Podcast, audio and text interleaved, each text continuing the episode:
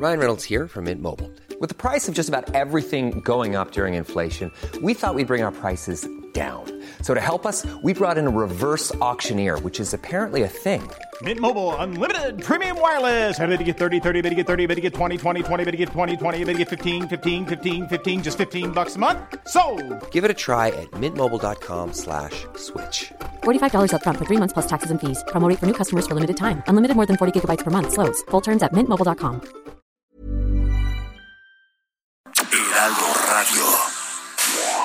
Inicia. Las noticias de la tarde con Jesús Martín Mendoza en Heraldo Radio.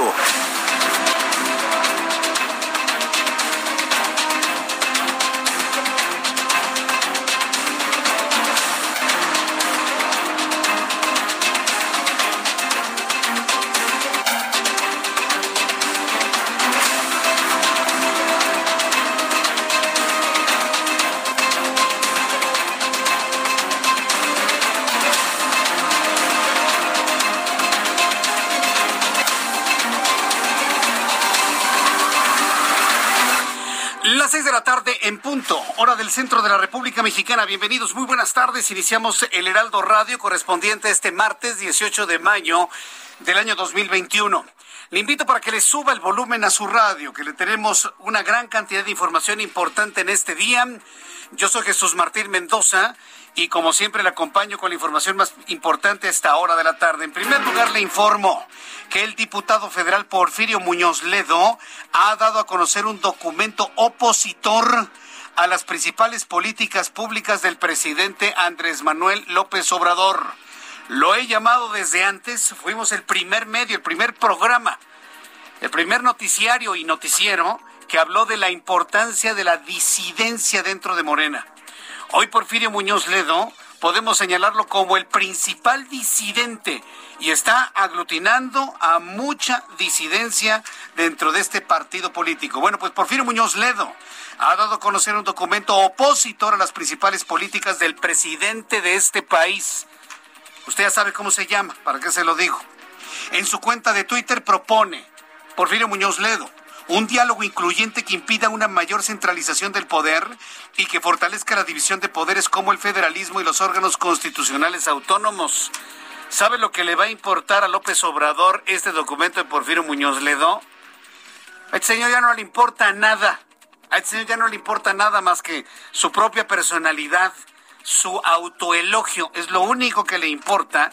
Y bueno, pues lo estaremos platicando, pero el hecho en sí mismo es muy importante. El primer opositor, el primer hombre que le dijo no a un presidente de la República durante un informe de gobierno, ¿sí? a Miguel de la Madrid, el primer hombre que interpeló un informe de gobierno, Porfirio Muñoz Ledo, hoy dentro de Morena le está diciendo no al presidente de este país.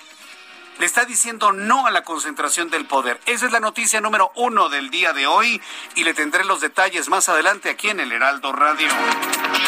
Acompañado por sus padres y su abogada Christopher N., el joven de 15 años que acusó de abuso sexual al diputado de Morena Benjamín, Benjamín Saúl Huerta. No olvidamos este caso, ¿eh? Dentro del Movimiento de Regeneración Nacional. Un diputado que viola a un niño, que ha violado a varios.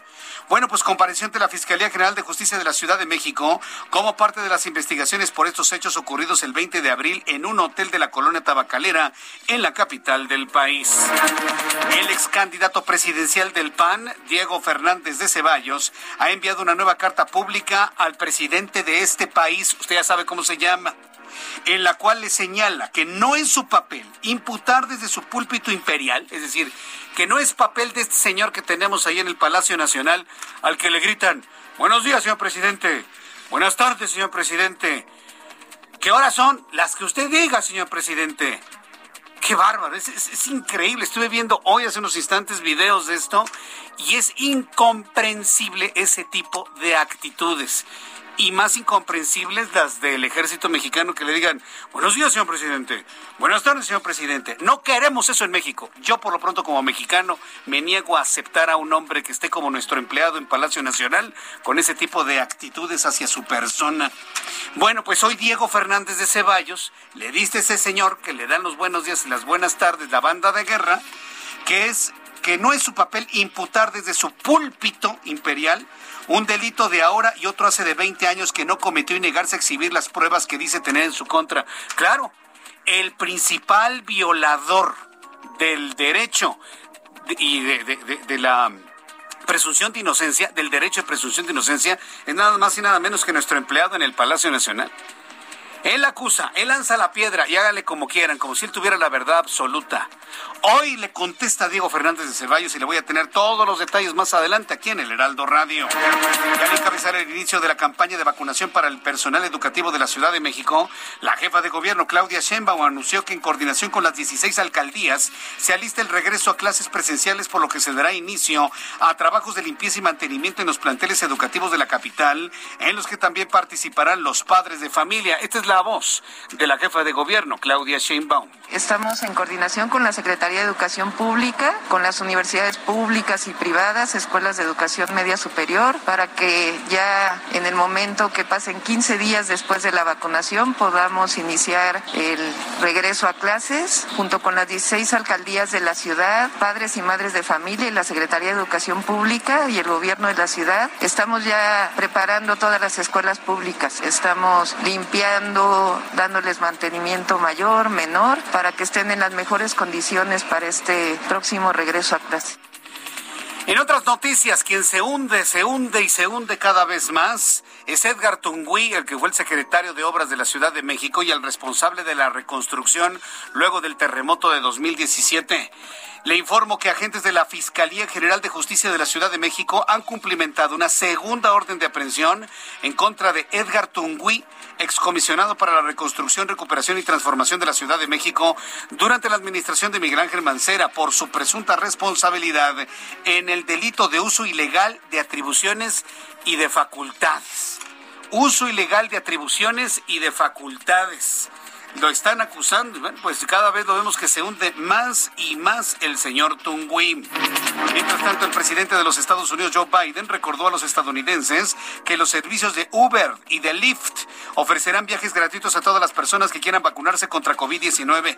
La Casa Blanca informó que el gobierno llegó a acuerdos con Uber y Lyft, ambas plataformas de transporte de pasajeros por aplicación, para las próximas dos semanas como parte del impulso para administrar al menos una dosis del inmunológico al 70% de los estadounidenses y tener este dato del 70% para anunciarlo el próximo 4 de julio.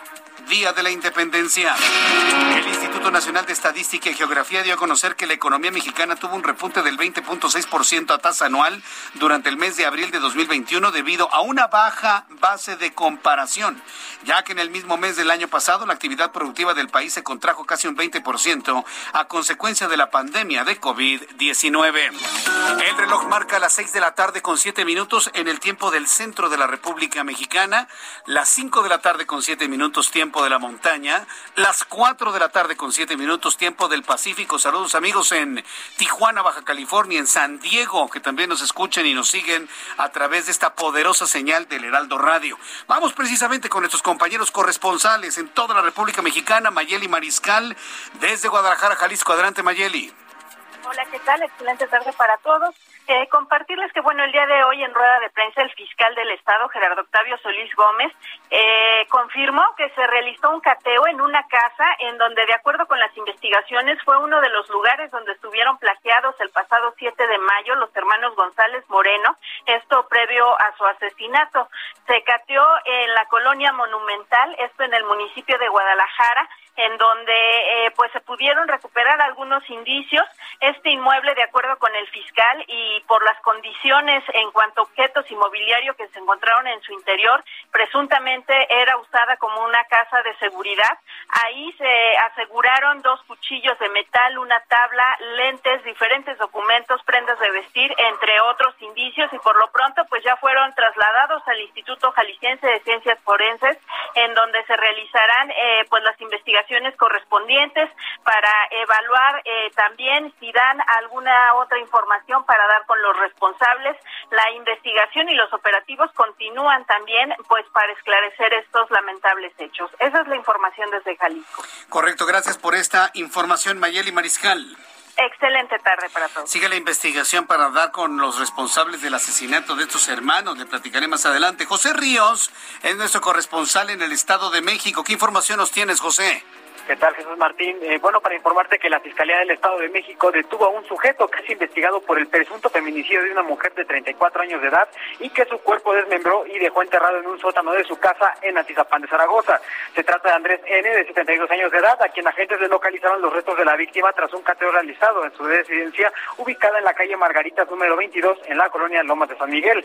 En las investigaciones, Jesús Martín, fueron encontrados en un sótano los restos de la víctima, quien se ha podido establecer de manera preliminar que fue privada de la vida y desmembrada en el sitio. Por último, la Fiscalía Mexiquense pues solicitó eh, más información al respecto y destacó y no descartó, mejor dicho, que todavía no se entreguen, se encuentren más restos óseos de más víctimas en este lugar. Ese es el informe que te tengo, Jesús Martín. Correcto, muchas gracias por esta información, José Ríos. Seguimos pendientes, buenas tardes. Hasta luego, muy buenas tardes. Así nuestros corresponsales, vamos a revisar información con nuestros compañeros reporteros urbanos, periodistas especializados en información de ciudad. Rodríguez, qué gusto saludarte, bienvenido, muy buenas tardes.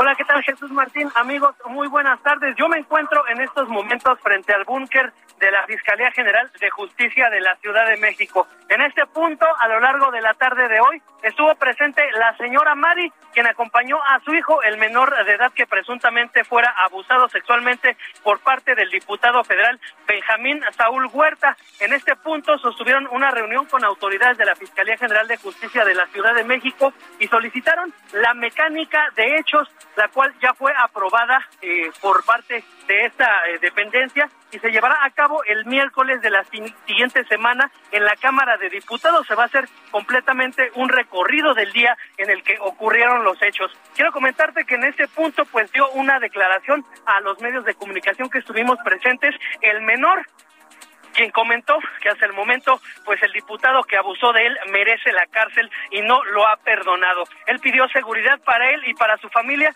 y sobre todo que se resuelva el asunto de una manera formal y que pues las autoridades mexicanas y las autoridades de la Ciudad de México puedan llevar a cabo el fin de esta investigación y se dé justicia a este joven. Por lo pronto comentarles que esta reunión que se estará realizando el próximo miércoles será muy importante para seguir paso a paso los hechos y los últimos minutos antes de que ocurriera esta agresión. Por lo pronto, Jesús Martín, es el reporte que tenemos desde la zona centro de la Ciudad de México. Correcto, muchas gracias por esta información, Alan Rodríguez. Estamos al pendiente, buenas tardes. Hasta luego. Gerardo Galicia, ¿en qué punto del Valle de México te encuentras? Adelante, Gerardo. Estábamos recorriendo Jesús Martín, excelente tarde, parte de la zona oriente y hemos llegado al sur a través del circuito bicentenario y hemos encontrado en este trayecto bastante lluvia. Si van a utilizar el circuito interior, háganlo con mucha precaución, sobre todo entre la calzada de la Viga y la avenida de los Insurgentes. Tenemos llovizna bastante intensa por algunos momentos y de hecho el avance es muy complicado si dejan atrás la avenida Universidad y se dirigen hacia la calzada de Ermita y Zapalapa. El motivo, hay dos accidentes, Jesús Martín, el primero de ellos justo pasando la avenida Universidad en el carril de extrema izquierda. Hay dos vehículos involucrados y ya otro auto de una empresa aseguradora en esta zona. Eso ocurre en el carril de extrema izquierda y por eso tenemos reducción a solo dos carriles. Y más adelante sucede una situación similar pasando Arbit Zapalapa. De hecho, es a la altura del eje 1 Oriente, la avenida Andrés Molina Enríquez. Otro accidente, carriles centrales y reducción a dos carriles. Por ello es muy difícil avanzar hacia la viga. Habrá que tomarlo con muchísima paciencia. Y por lo pronto, Jesús Martín, el reporte. Muchas gracias por la información, Gerardo Galicia. En materia de tránsito en la Ciudad de México, vaya que si se nota ya una normalización propia de semáforo en verde. Augusto Atempa, ¿en dónde te ubicas? Adelante, Augusto. Jesús Martín, excelente tarde. Reporte en la zona poniente para quienes salen de trabajar o de, salen de sus casas van a usar el periférico. Tenemos algo de carga vehicular en los carriles centrales. Esto desde Barranca del Muerto hasta San Jerónimo. Esto con dirección al sur y es carga que no deja de avanzar y se estará circulando en una velocidad promedio de 50 a 60 kilómetros por hora. Para quienes hacen uso de la avenida Altavista procedentes de periférico y buscan llegar a Revolución, el avance es en este tramo, un paso vehicular que es compartido con el transporte público, pero que no significa problema para poder transitar en la zona. Nos reporta el Centro de Monitoreo del Heraldo que en el cruce de Churubusco y Miramontes cayó un árbol de aproximadamente 30 metros, el tronco dañó varios vehículos y en este momento hay movilización de servicios de emergencia que se dirigen a la zona. Jesús Martín, reporte. Muchas gracias por esta información, Augusto Atempa. Muy buenas tardes. Saludo con muchísimo gusto a José Arturo García con más información de lo que ha ocurrido en los últimos minutos. ¿Qué tenemos, José Arturo? Algo relevante, Jesús Martín, amigos de la audiencia. Muy buenas tardes. Exactamente es el circuito interior Río Churubusco en su tramo y en la, la zona de Canal de Miramontes, a la altura de la calle de Aries y lamentable, está cayendo encima de un vehículo particular y de un camión refresquero. En este instante están pidiendo los apoyos correspondientes al cuerpo de bomberos y también los demás cuerpos de emergencia que se puedan ah, acercar precisamente hacia este punto. Estaremos muy al tanto de la situación que prevalece para dar los pormenores en los siguientes bloques informativos, por supuesto. Reitero, eso es con dirección hacia la zona de La Viga, hacia la zona de Ermita Iztapalapa, la zona oriente de la capital, proveniente de la calzada de Tlalpan, donde ya se están formando muchos contratiempos vehiculares en esta dirección. Tómenlo muy en cuenta. Ha caído un árbol sobre un vehículo y un camión refresquero. De esto estaremos hablando más adelante. El reporte que tenemos mientras tanto y, por supuesto, maneje con mucha precaución porque la precipitación pluvial está aconteciendo en gran parte del Valle de México. ¿Me repites la ubicación de donde cayó este árbol, por favor, José Arturo? Por supuesto, es el circuito interior en su tramo Río Churubusco, a la altura de la calle Aries, muy cerca de Canal de Miramontes, en la colonia Prado Churubusco, perímetro de la alcaldía Coyoacán. En la Prado Churubusco. Muchas gracias por la información, José Arturo. Hasta luego. Complicadísimo. De repente cae un chubasco, llueve muy duro, de repente se quita, eh, sale el sol, se vuelve a nublar, vuelve a caer, cae algo de hielo. Bueno, esa es la condición de la irregularidad de las lluvias en esta temporada. Afortunadamente está lloviendo, pero no suficiente para terminar con el problema de sequía que tenemos en el centro del país. Seis y cuarto, las seis de la tarde con quince minutos. Vamos a revisar lo que sucedía un día como hoy, 18 de mayo, en México, el mundo y la historia con Abraham Arreola.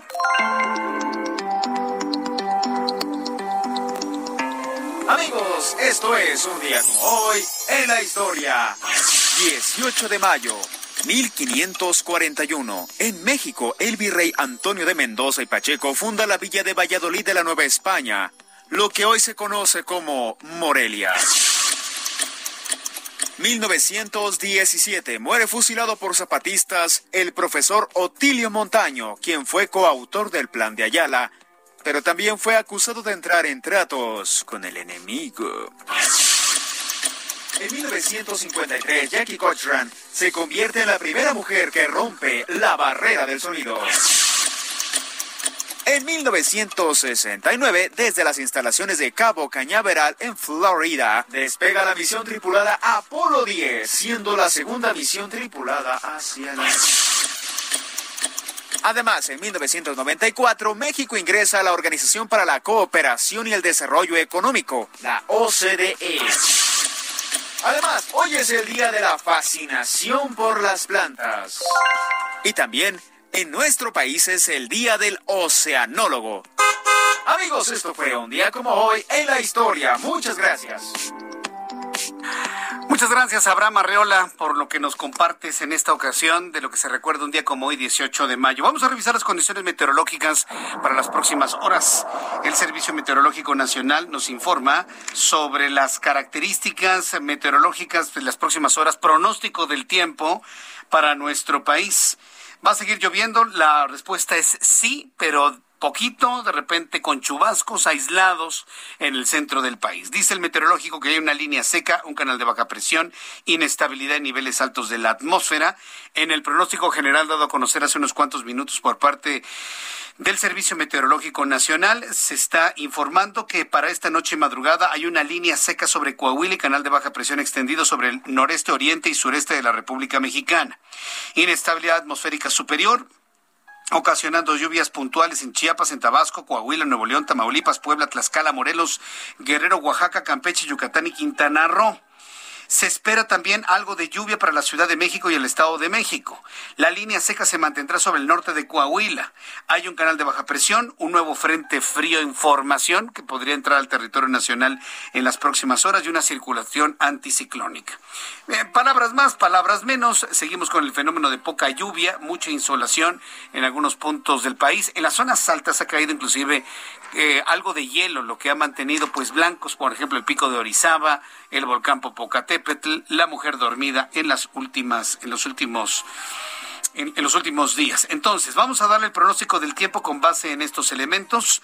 Amigos que nos escuchan en la capital del país, ha mejorado mucho el clima. Mañana vamos a tener un sol completamente radiante. Pero antes, Acapulco Guerrero, amigos en Acapulco, ligeramente nublado, 30 grados en este momento, mínima 23, máxima 31 para el día de mañana. En Villahermosa, tapado el cielo, mínima 24, máxima 38 para el día de mañana. En Reynosa, Tamaulipas, mínima 21, máxima 27 para mañana también. En Oaxaca se pronostica mínima 14, máxima 28, en este momento 22 con nublados. En la ciudad de Cuernavaca, Morelos, la temperatura en este momento es de 26, la mínima 14 y máxima 28 con una regular calidad del aire. Increíble. Cuernavaca también con problemas atmosféricos en cuanto a calidad del aire. Y aquí en la capital del país, el termómetro está en 22 grados, nublado, con probabilidad de lluvias en los próximos minutos. La mínima, nos vamos a amanecer mañana con 12 grados y la máxima alcanzará 25 grados Celsius.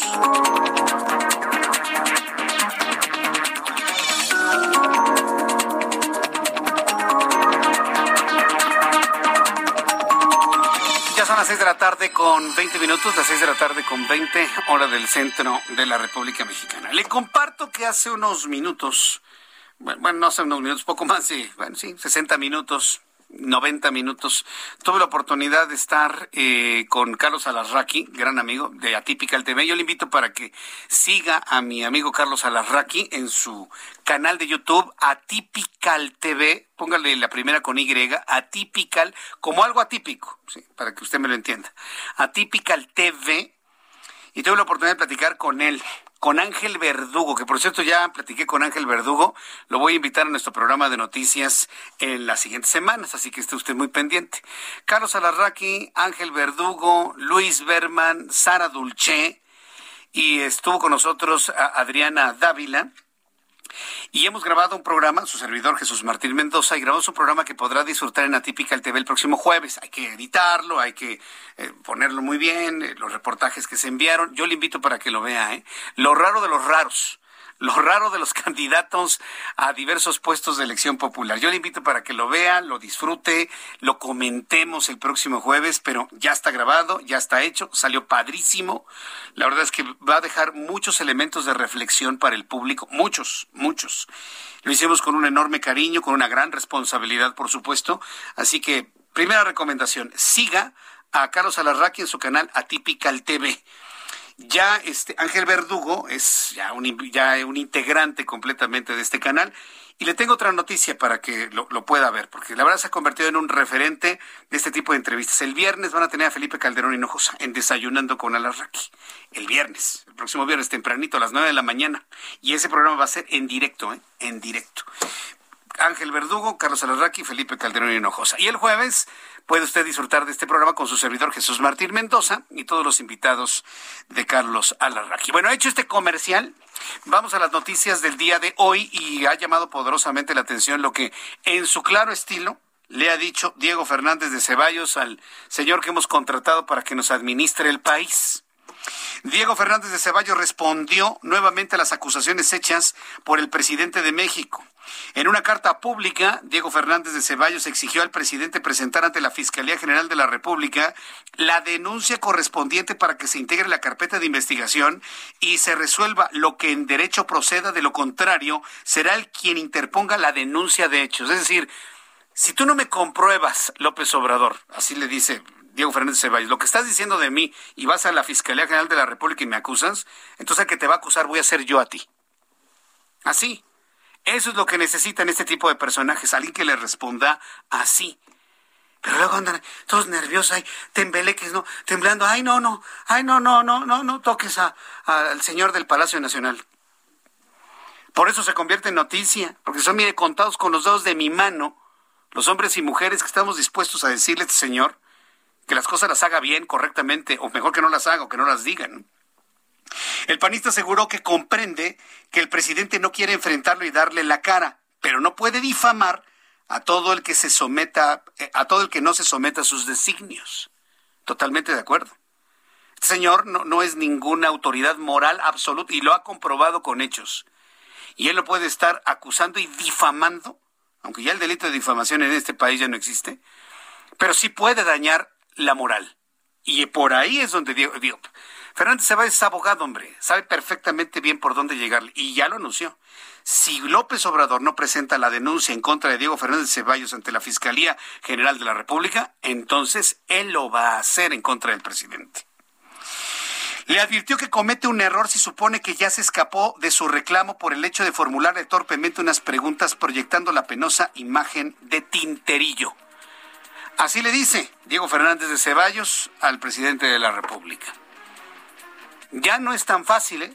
Ya no le está siendo tan fácil. Con todo y la supuesta popularidad, su, y sí dije supuesta popularidad, la vamos a ver finalmente el próximo 6 de junio. ¿Por qué? Porque hoy Porfirio Muñoz Ledo, el mismo hombre que le entregó la banda presidencial a quien hoy administra este país y lo tenemos contratado ahí, se le ha levantado y le va a decir así no, presidente. Se le ha levantado y le dice así no.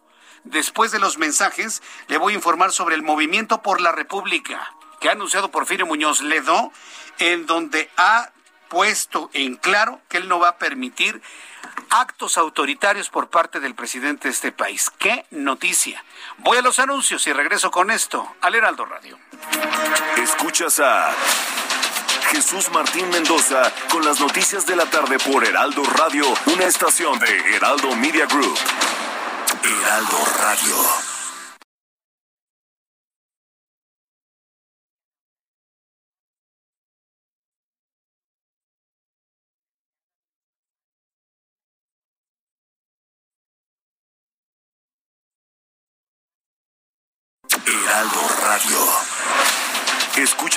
Noticias de la tarde con Jesús Martín Mendoza.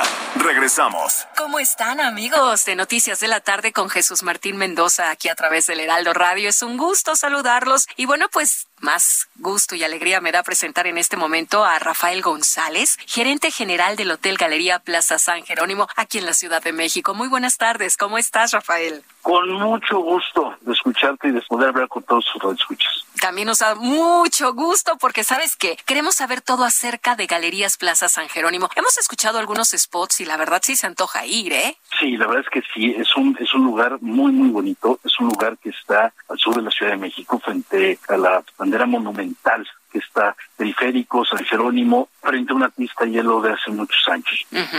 Muy bien. Y bueno, pues, ¿qué nos platicas del hotel cuando abrió? ¿Qué protocolos de seguridad se están llevando a cabo? ¿Cómo nos animamos a ir a visitar los quienes vivimos aquí y quienes vienen de fuera? Gracias. Bueno, mira, abrimos el 20 de noviembre. A tambor batiente, Día de la Revolución Mexicana, abrimos, abrimos con mucho valor porque abrimos en plena pandemia. Y la vez abierto en plena pandemia nos ayudó a tener todos nuestros protocolos de seguridad, híjole, más que pulidos, mucho más, más que ensayados. Y hay algo que quisiera platicarte, no solo lo que hacemos, que es lo que hace todo mundo, sino cómo cuidamos nosotros también a la gente que cuida a los clientes y a los huéspedes, que son nuestros colaboradores. A todos los colaboradores hay testeos, hay exámenes que se les hace cada semana, cada 15 días, dependiendo del área en la que estén. Se les cambia el cubrebocas todos los días, los guantes, sus caretas se esterilizan todo el tiempo. Y tenemos un par de equipos de esterilización que constantemente están en las áreas públicas y dentro de las habitaciones. Ok, dime algo, Rafa, ¿qué importante es saber si este hotel se suma a una larga lista de hoteles que puede tener Grupo Brisas? Sí, pues somos el, el producto más nuevo de, de, de, de, Grupo Brisas, dentro de los 10 hoteles que, que estamos ya abiertos y hay tres aperturas próximas. Las próximas es un año más, porque la pandemia nos paró muchos planes, es Insurgentes, León Monterrey. Insurgentes aquí en la Ciudad de México. Correcto. Ok, León en Guanajuato. Así es, y Monterrey Nuevo León. Y Monterrey Nuevo León, qué padre. Ay, pues la verdad te escuchamos platicar y dice uno, me voy a dar esa, ese regalito de ir, ¿no? Una, no sé, una tarde, noche, un día, algún evento que ya podemos. ¿Qué promoción nos tienes para todo nuestro público que nos está sintonizando en este momento? Híjole, pues mira, para la gente que vive en la Ciudad de México, vengan, espérense, tienes el fin de semana. Y para la gente que vive aquí en la Ciudad de México, tenemos el Day Pass. Este Day Pass es venir, hospedarte a las 10 de la mañana, eh, llegar, eh, estar en el hotel, estar en los jacuzzis, estar en la alberca, en el Roof Garden, que es maravilloso. Y todo esto por 850 pesos por habitación. Ajá. ¿No importa las dos, personas? Dos adultos y dos menores. Ay, muy bien. ¿Cuántas habitaciones tiene este hotel? 151 habitaciones tenemos. Ok, muy bien. Entonces, a ver qué más vamos a tener. Y espacio para eventos Muchísimo. Y lo más importante es que tenemos jardines y áreas abiertas. Y esto nos ayuda para que la gente también sienta, pues, a salvo, que se sienta tranquila de que pueda hacer algún evento al aire libre con sus conocidos, con sus familiares, sin que tenga que estar metida en cuatro paredes. A ver, nos ¿Nos repites, por favor, eh, Rafa González, gerente general del Hotel Galería Plaza San Jerónimo, la promoción? Porque de verdad sí está muy buena. Hay que darnos ese regalo. Claro, 850 pesos, incluyendo impuestos, y los hospedamos en el hotel un día, es decir, sin que duerman, desde las 10 de la mañana ah, hasta las 8 de la noche, pueden utilizar todas las instalaciones dentro de, del Hotel Galería Plaza San Jerónimo. El jacuzzi, la alberca, los jardines. El gimnasio, todo. Gym. No, está súper bien. ¿A, ¿A qué página entramos? ¿Cómo nos comunicamos? ¿Cuánto dura esta promoción? Esta promoción va a estar todo el año todo el año, cualquier día de la semana, ya ahorita, cualquier día de la semana se pueden hacer las cosas. Brisas.com.mx pueden eh, entrar y con mucho gusto reservar. En nuestras redes sociales, que es Galería Plaza San Jerónimo, pueden entrar y también pueden reservar por ahí. Muy bien, de lunes a domingo. Correcto. Este es un regalo que nos debemos de dar y si ustedes tienen amigos, a familia, amistades que vienen del interior de la República, pues hay que, hay que ir a conocer el Hotel Galerías Plaza San Jerónimo y próximas aperturas también aquí en Insurgentes, en me dijiste, en León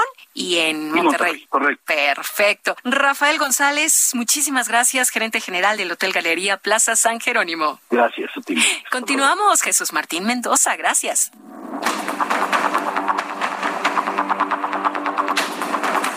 Son las 6 de la tarde con 35 minutos, las 6 de la tarde con 35 minutos, hora del centro de la República Mexicana. Quiero enviar un caluroso saludo a mi hermano Ebert Mendoza Arriola, estimado Ebert, financiero él, hombre financiero, conocedor de este tema.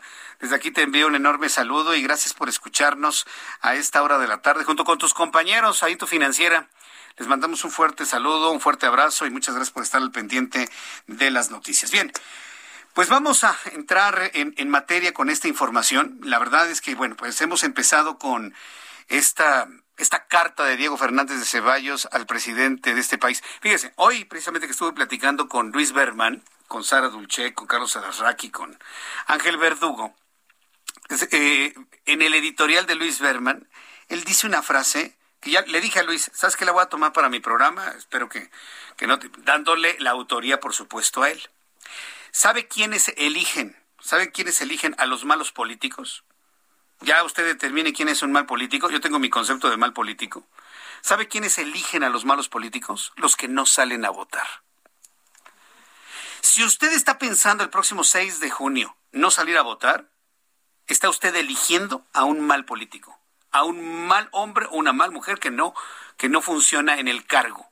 Tiene usted que tomar la decisión, tiene que ir a votar. Tiene que tomar la decisión. Los malos políticos los eligen quienes no salen a votar. Qué frase, ¿eh? Qué frase de Luis Berman. Estoy totalmente de acuerdo. La comodidad es quedarse en casa viendo el fútbol. El próximo 6 de junio tenemos que llegar a un, por lo menos fregados, así muy amolados, un 65% de participación. Sí, el otro 35 no irá por alguna razón de carácter personal, pero el próximo 6 de junio, por favor, anoten su agenda como actividad principal por encima de la reunión familiar, por encima del bautizo, por encima de todo, ir a votar. Nos vamos a jugar el futuro de este país el próximo 6 de junio y no le exagero, ¿eh? No lo exagero. Nos vamos a jugar el futuro de México en esa elección. Tenemos que ir a votar por quien quiera por quien usted quiera, pero tenemos que ir a votar y esa es la convocatoria que les estoy haciendo. Todo, ya, la gran mayoría tenemos nuestra decisión y sabemos lo que queremos que suceda en esa elección, lo sabemos. Pero mi responsabilidad como comunicador, como periodista, como lector de noticias, vaya, como lector de llamadas, si usted quiere, finalmente estoy aquí, yo tengo esa responsabilidad, es invitarle, convocarlo. Estoy así a un grado de exigirle ir a votar el próximo 6 de junio. Discúlpeme, pero tenemos que hacerlo. Yo sé que a la gente no le gusta que le digamos lo que tenemos que hacer, pero tenemos que hacerlo. De una vez por todas. Para que nunca más en el futuro volvamos a tener un hombre que quiere estar por encima de la decisión y la voluntad de todos. Un hombre que incluso está provocando ya disidencia dentro de su grupo más cercano. Dentro de su gabinete hay disidencia ya. No están de acuerdo con lo que está haciendo. Y se les ven los rostros. Cuando están ahí en la mañana, ahí sentados en sillitas como si fueran banquillos de acusados, se les ve en el rostro que no están de acuerdo. Que les incomoda estar ahí. Bueno, a uno que le ha incomodado mucho todo este tipo de decisiones se llama Porfirio Muñoz Ledo.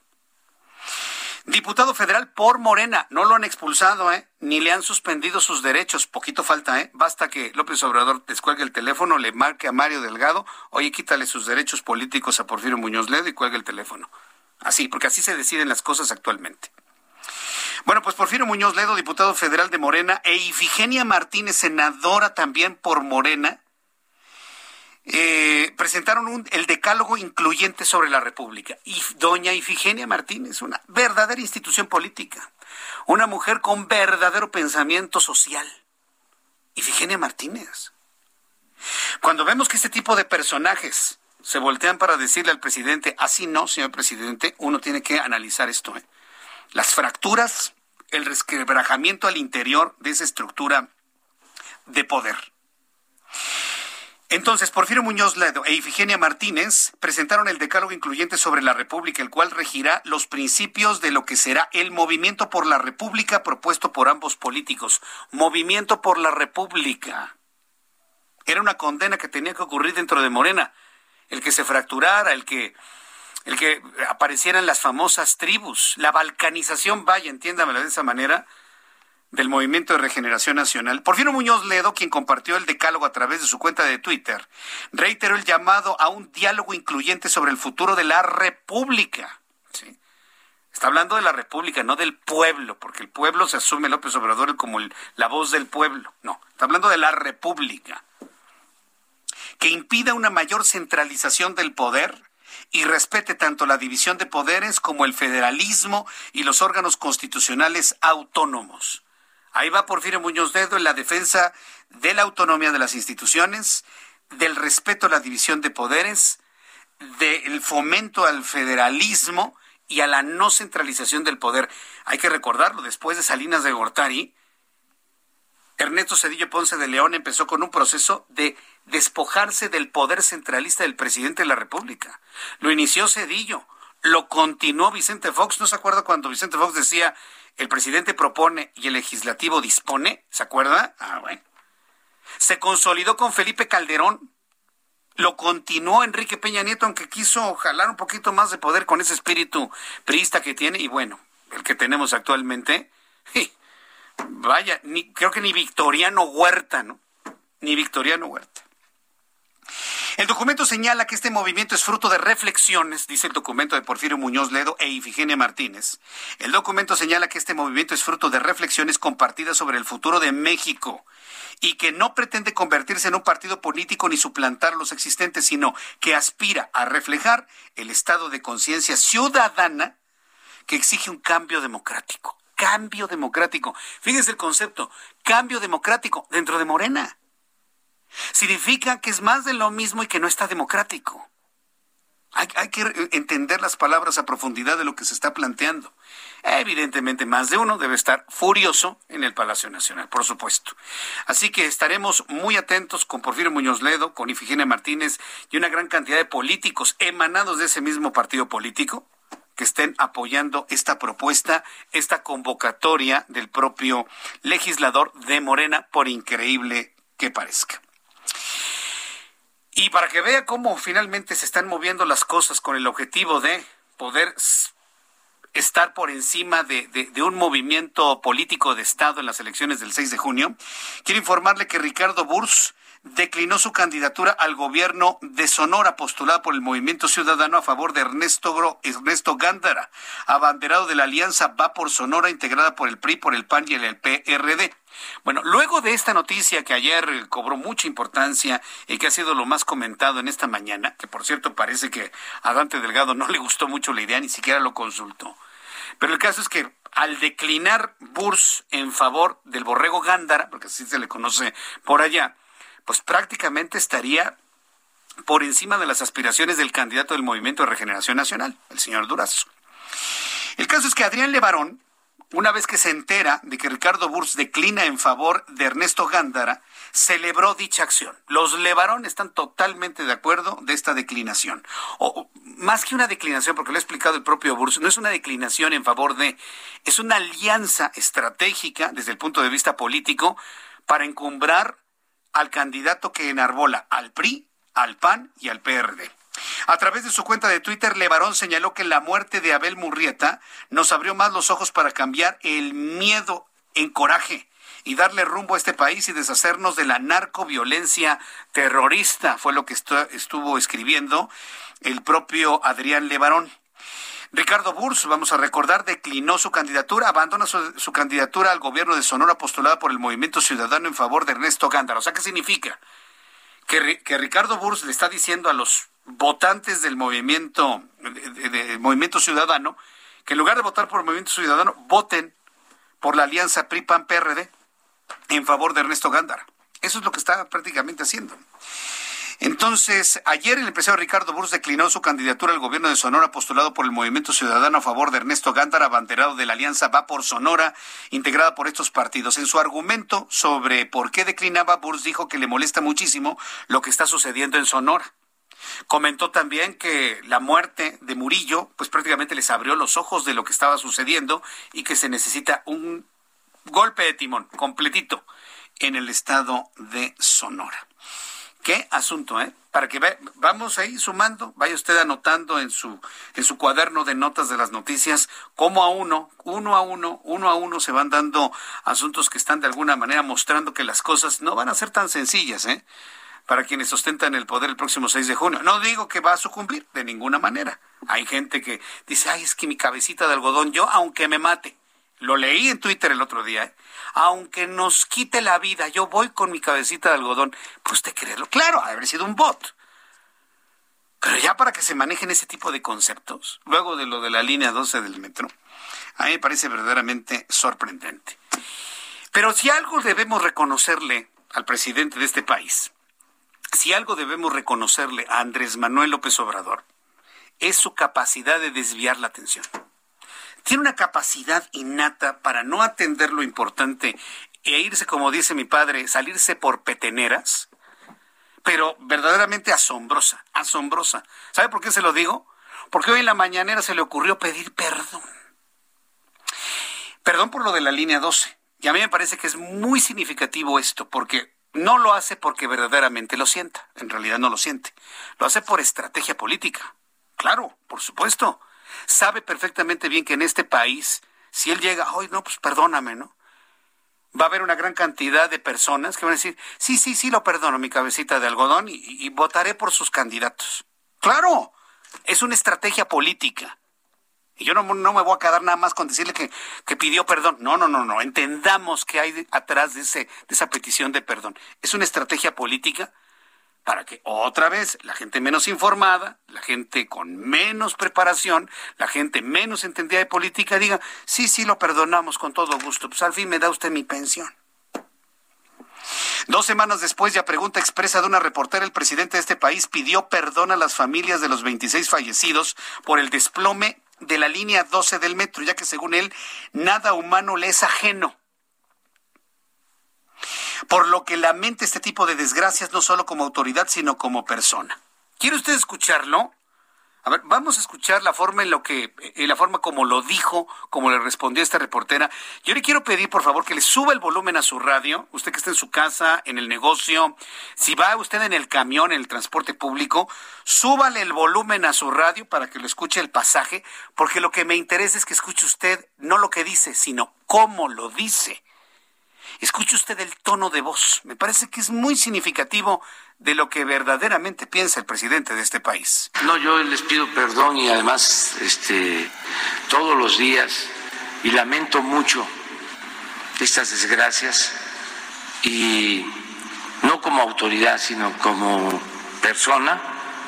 Eh, yo deseo que nadie sufra, esa es mi convicción Deseo que nadie pierda la vida. Creo que lo más sublime, lo más eh, importante de todo es la vida de, y sea quien sea la persona y pierda la vida en las circunstancias que sea, eh, merece respeto y eh, sus familiares. ¿Qué le parece? ¿Usted le cree? Yo tampoco. Como primer asunto. Segundo, ¿quién pide perdón? ¿O quién ofrece disculpas? ¿Quién? A ver, vamos pensando. No se quede usted nada más con que, ay, pidió perdón. No, no, espéreme tantito. ¿Quién pide perdón? El responsable de un hecho. López Obrador, al pedir perdón, está asumiendo que efectivamente es responsabilidad de su gobierno lo ocurrido en la línea 12, o de sus colaboradores, o de sus más cercanos. Si usted pide perdón es porque sabe y reconoce que usted tiene una culpa. La petición, el decir perdón, les pido perdón, es porque está asumiendo que efectivamente hay una culpa o dentro de su administración o dentro de sus más cercanos. ¿Se da cuenta lo importante de leer a profundidad lo que dicen los políticos? Ah, Está asumiendo una culpa. Al pedir perdón el presidente asume una culpa. De la línea 12. En la línea telefónica, Fernando Coca Meneses, periodista y autor del libro Línea Dorada, Los Lobos al Acecho. Estimado Fernando Coca, qué gusto saludarte, bienvenido. Hola, Jesús, ¿cómo estás? Con gusto de saludarte. Oye, ¿qué, ha avanzado en todo esto? Han pasado poco más de dos semanas de la tragedia en la línea 12. No hay corridos, no hay renunciados, no hay presuntos responsables. Todo el mundo se mantiene, se mantiene en sus en sus lugares y el presidente pidiendo perdón, asumiendo una responsabilidad. ¿Cómo lo estás viendo? ¿Cómo, cómo va la verdad legal de la línea 12? Fíjate que la verdad legal de la línea 12 tiene un elemento importantísimo en 2017 hubo dos sentencias, una definitiva, apelan las partes y se modifica la sentencia. Y yo creí que ya había quedado la línea 12 solventada. Sin embargo, se este, este tema del desplome de esta trave.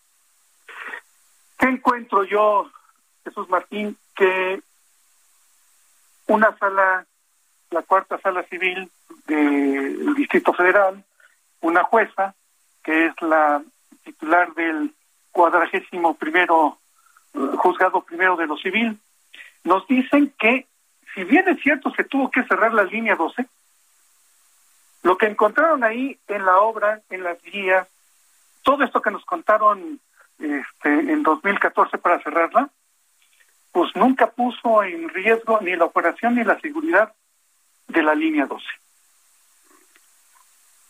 A mí me sorprende mucho por lo que estamos viviendo. Y me sorprende más cuando la instancia de justicia más alta de la Ciudad de México, que es el Tribunal Superior de Justicia, así lo ha definido en su sentencia.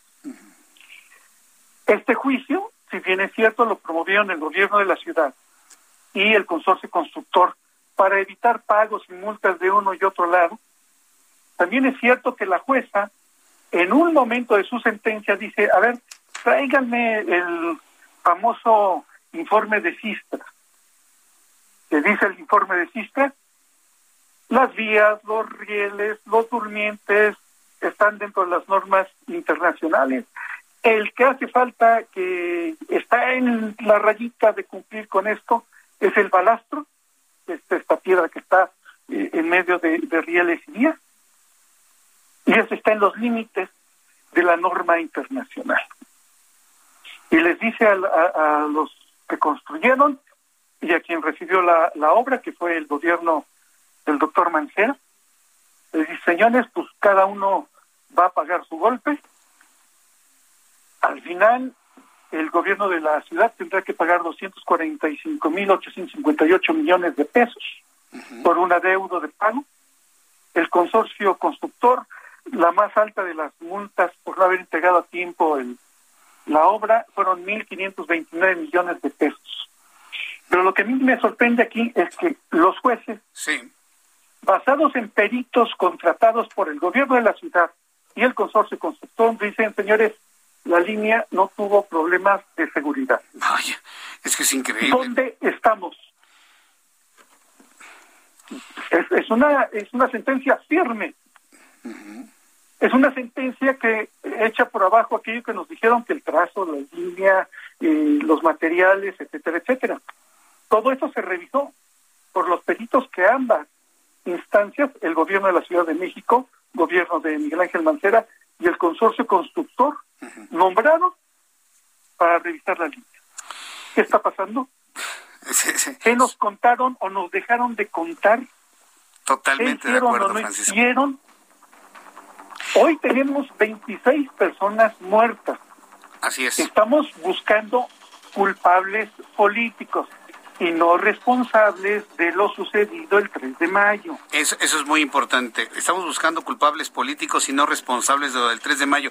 Dame la oportunidad de volverte a invitar en los siguientes días para seguir platicando sobre esta eh, verdad legal.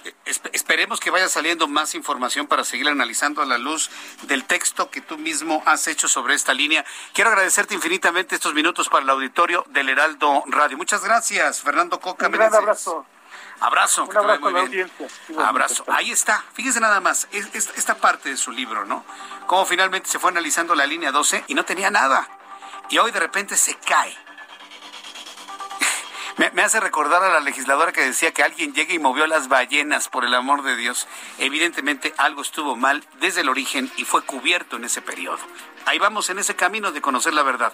Después de los anuncios, detengo un resumen con lo más importante y nuestros compañeros reporteros en el Heraldo Radio. Escuchas a Jesús Martín Mendoza con las noticias de la tarde por Heraldo Radio, una estación de Heraldo Media Group.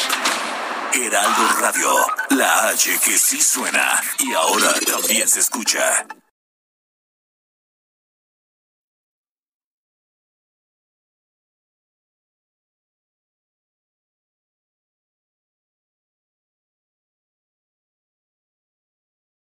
Heraldo Radio. La HCL se comparte, se ve y ahora también se escucha. Escucha las noticias de la tarde con Jesús Martín Mendoza. Regresamos.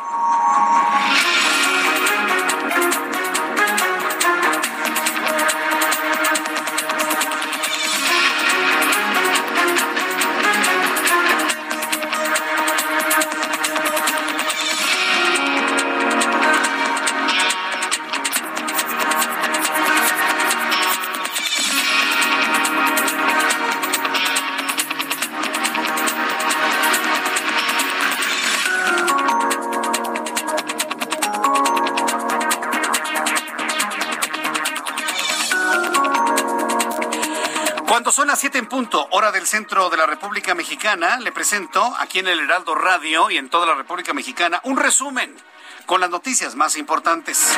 En entrevista con el Heraldo Radio, el periodista y escritor Fernando Coca compartió algunos detalles de su libro Línea Dorada, Los Lobos al Acecho. Resaltó que tras el cierre en 2014 de esta línea, la línea 12, se encontró que no había elementos que pusieran en riesgo a los usuarios, aunque el balasto se encontraba al límite de la normatividad lo que pone este caso en una serie de interrogantes que se incrementan tras la tragedia del pasado 3 de mayo y así lo cuestionó al aire en este programa de noticias. Una jueza es la, del cuadragésimo primero, juzgado primero de lo civil, nos dicen que, si bien es cierto, se tuvo que cerrar la línea 12, lo que encontraron ahí en la obra, en las guías, todo esto que nos contaron eh, en 2014 para cerrarla, pues nunca puso en riesgo ni la operación ni la seguridad de la línea 12. A mí me sorprende mucho por lo que estamos viviendo y me sorprende más cuando la instancia de justicia más alta de la Ciudad de México, es el Tribunal Superior de Justicia, así lo ha definido en su sentencia. Mientras tanto, la dirigencia nacional del Movimiento Ciudadano nombró esta tarde a Manuel Scott como su nuevo candidato a la gubernatura por Sonora en sustitución de Ricardo Burs, quien este lunes declinó en favor del candidato del PRI Ernesto Gándara y se presentará al debate que se realizará esta noche en el Centro de las Artes de la Universidad de Sonora. Le informo que el secretario de Relaciones Exteriores Marcelo Ebrard anunció que continúan las pláticas con las autoridades de Estados Unidos con respecto a las restricciones en la frontera con luego de que Washington tomó la decisión de prolongar las restricciones debido a que no ha terminado la vacunación en territorio estadounidense, aunque advirtió que el impacto económico es severo. Esta es la voz del secretario de Relaciones Exteriores. Por lo que hace a la frontera, sí, tenemos conversiones, pero no con la vicepresidenta, sino con la autoridad competente, que es DHS, cuyo titular es el señor Mallorcas, el nuevo titular de ese gobierno, y CBP. Ellos tomaron la decisión de prolongar todavía las restricciones eh, porque no han terminado la vacunación en toda la zona. Hay ciudades que ya terminaron, pero hay otras que no. Entonces su criterio es no abrir o no quitar esas restricciones hasta que termine la vacunación. ¿Qué hemos puesto sobre la mesa? Pues que el impacto económico es severo. El impacto económico es severo, pero el secretario de Relaciones Exteriores debe reconocer que la gente con mayores recursos económicos de México ya se fue a vacunar a los Estados Unidos. Ya está vacunada. Los empresarios, la gente con lana, es más, de cualquier tipo de edad, comunicadores se han ido a vacunar a los Estados Unidos porque sobran las vacunas. Allá la estrategia ha sido tan eficiente que ya se dan el lujo de colocar vacuna a quien lo pida sin preguntar la nacionalidad. Mientras tanto, el Instituto Nacional Electoral se declaró incompetente para resolver las quejas presentadas en los últimos días por la oposición en contra del presidente de este país por su intervención en el proceso electoral. La unidad técnica de lo contencioso del INE determinó también enviar a la Comisión Estatal Electoral de Nuevo León las dos denuncias realizadas por el PAN y el PR de la semana pasada, luego de que el primer mandatario reconociera que sí intervino, que sí está metiendo las manos en la elección cuando dijo Claro que sí, claro que sí, clara alusión a que está metiendo las manos en el proceso en Nuevo León. El Tribunal Federal rechazó amparar al exdirector de la Agencia de Investigación Criminal de la entonces Procuraduría General de la República, Tomás Herón de Lucio, quien busca obtener copias de la carpeta de investigación que se le judicializó en su contra y de la cual derivó la orden de aprehensión por los delitos de desaparición forzada, tortura y contra la administración de la justicia por el caso de Ayotzinapa. La jefa de gobierno de la Ciudad de México, Claudia Sheinbaum, presentó al Congreso local, al Congreso de la Ciudad de México, una iniciativa para reformar el Código Penal a fin de que el automovilista responsable de la muerte de un ciclista sea castigado hasta con 13 años de cárcel. 13 años y 4 meses de cárcel, 13 años y 4 meses de cárcel, todo aquel automovilista que atropelle a un ciclista. Nada más decir a la jefa de gobierno que también valdría la pena ponerle una sanción a los ciclistas que atropellan y lesionan a los peatones. También la cosa quiere ser pareja, ¿no? La cosa quiere ser justa yo le invito a todos los peatones que han sido atropellados por ciclistas que también levanten la mano y también pidan justicia por las lesiones que han recibido. El Pleno del Congreso de la Ciudad de México fue notificado el acuerdo de la Junta de Coordinación Política Jucopo por el que se iniciará el procedimiento de preguntas parlamentarias mediante el cual los diferentes grupos parlamentarios establecerán un proceso de diálogo con la titular del metro, Florencia Serranía, a fin de esclarecer las razones del siniestro ocurrido el pasado 3 de mayo en la línea 12. Los jefe, el jefe humanitario de la ONU, Mark Lukok, llamó este martes a los donantes internacionales a facilitar fondos para apoyar a la población palestina en Gaza, donde los bombardeos israelíes han desplazado a más de 58 mil personas y han dañado infraestructuras básicas. Con 364 votos a favor y 62 en contra, todo el Partido Republicano, la Cámara Baja de Estados Unidos, aprobó este martes un proyecto de ley que busca frenar los crímenes de odio contra ciudadanos de origen asiático, la cual será enviada al presidente Joe Biden para su promulgación, ¿sí? Hay discriminación y crímenes de odio contra los asiáticos, les llaman los chinos. No les importa si vienen de cualquier otra parte de Asia con que tengan ojo rasgado. Hay crímenes de odio y profunda discriminación en los Estados Unidos. Habrá de tomarlo en cuenta Joe Biden será algo que veremos seguramente en los próximos días. Estas son las noticias en resumen. Le invito para que siga con nosotros. Le saluda Jesús Martín Mendoza.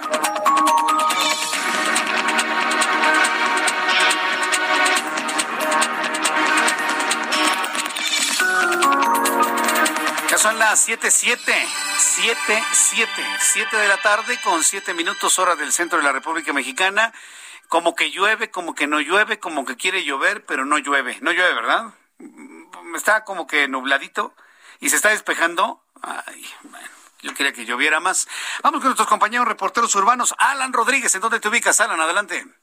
Hola, ¿qué tal Jesús Martín? Amigos, muy buenas tardes. Yo me encuentro en el eje central Lázaro Cárdenas, al cruce con Fray Servando. A partir de este punto y hasta la zona de Garibaldi ya presenta severos asentamientos para todos nuestros amigos que se dirigen hacia la zona norte de la capital. Una recomendación para automovilistas y motociclistas que circulan sobre este punto, respetar las eh, carriles confinados para el trolebús, ya que en estos momentos la Secretaría de Seguridad Ciudadana está implementando un dispositivo de seguridad, un operativo para sancionar y multar a todos los infractores. Quiero comentarles también, por otra parte, que la Avenida Congreso de la Unión, a partir de la zona de Fray Servando y hasta la zona del circuito interior, el avance es constante, por lo cual es una mejor alternativa para desplazarse hacia la alcaldía de Gustavo Amadero. Por lo pronto, es el reporte que tenemos. Muchas gracias por esta información, Alan. Excelente tarde, estamos al pendiente. Ah, hasta luego, que te vaya muy bien. Saludo a Gerardo Galicia, quien está muy pendiente del enorme árbol que cayó en el circuito interior. Adelante, Gerardo. Así es, Jesús Martín, excelente tarde. Y ha sido una tarde complicada para nuestros amigos que utilizan el circuito bicentenario. Ya narrábamos eh, que teníamos un choque a la altura de la Avenida Universidad, también otro en carriles centrales a la altura del eje 1 Oriente, la Avenida Andrés Molina Enríquez. Y ahora un árbol bastante grande, 30 metros de longitud, que cae en los carriles laterales sobre un camión refresquero. Por fortuna no hay personas lesionadas, pero sí bastantes problemas para transitar. Elementos policíacos deben cerrar los laterales desde Miramontes hacia la calzada Ermita Iztapalapa. Esto complica mucho el avance para nuestros amigos que desean llegar a la colonia Prado Churubusco. Por lo pronto ya llegaron bomberos, pero no han podido seccionar este árbol porque quedó recargado sobre cables de tensión media, 23 mil volts. Por este motivo no lo pueden comenzar a seccionar. Van a esperar a que llegue personal de la Comisión Federal de Electricidad para eh, poder quitar la corriente eléctrica y comenzar a laborar en este punto, así que habrá que tomarlo en cuenta. Si van a utilizar Churubusco, háganlo con mucha paciencia si se dirigen hacia la zona de la Viga. Y por lo pronto, Jesús Martín, el reporte. Muchas gracias por esta información, Gerardo Galicia. Hasta luego. Imagínese qué peligroso. El árbol cae en una línea de energía eléctrica de 23 mil watts. Ni acercarse, ¿eh? Porque vaya, no necesita usted tocar el cable o no necesita tocar el árbol para quedar electrocutado en el lugar. Hay que tener mucho cuidado en este punto. Vamos a entrar en contacto con Augusto Atempa. Adelante, Augusto, ¿dónde te ubicas? Jesús Martín, continuamos en el sur de la ciudad. Para todos aquellos que transitan por periférico, les informo que desde la avenida Insurgentes hasta Viaducto Tlalpan encontrarán carga vehicular que va a vuelta de rueda. Y es que en este punto, sobre Viaducto Tlalpan, hay una salida que muchos automovilistas pretenden usar hacia los carriles laterales y esto complica la circulación. Ya pasando este punto, a la altura de Comanco, continúan las obras de este distribuidor vial que se está haciendo desde hace varios meses. Esto también está complicando la circulación, ya sea para todos aquellos que van, eh, ya sea de Xochimilco, del oriente hacia el poniente de la ciudad, y, las autoridades han implementado un carril reversible, lo cual reduce de tres a dos carriles la circulación hacia el poniente. Hay que tenerlo en cuenta y sobre todo manejar con mucha precaución. Jesús Martín, mi reporte.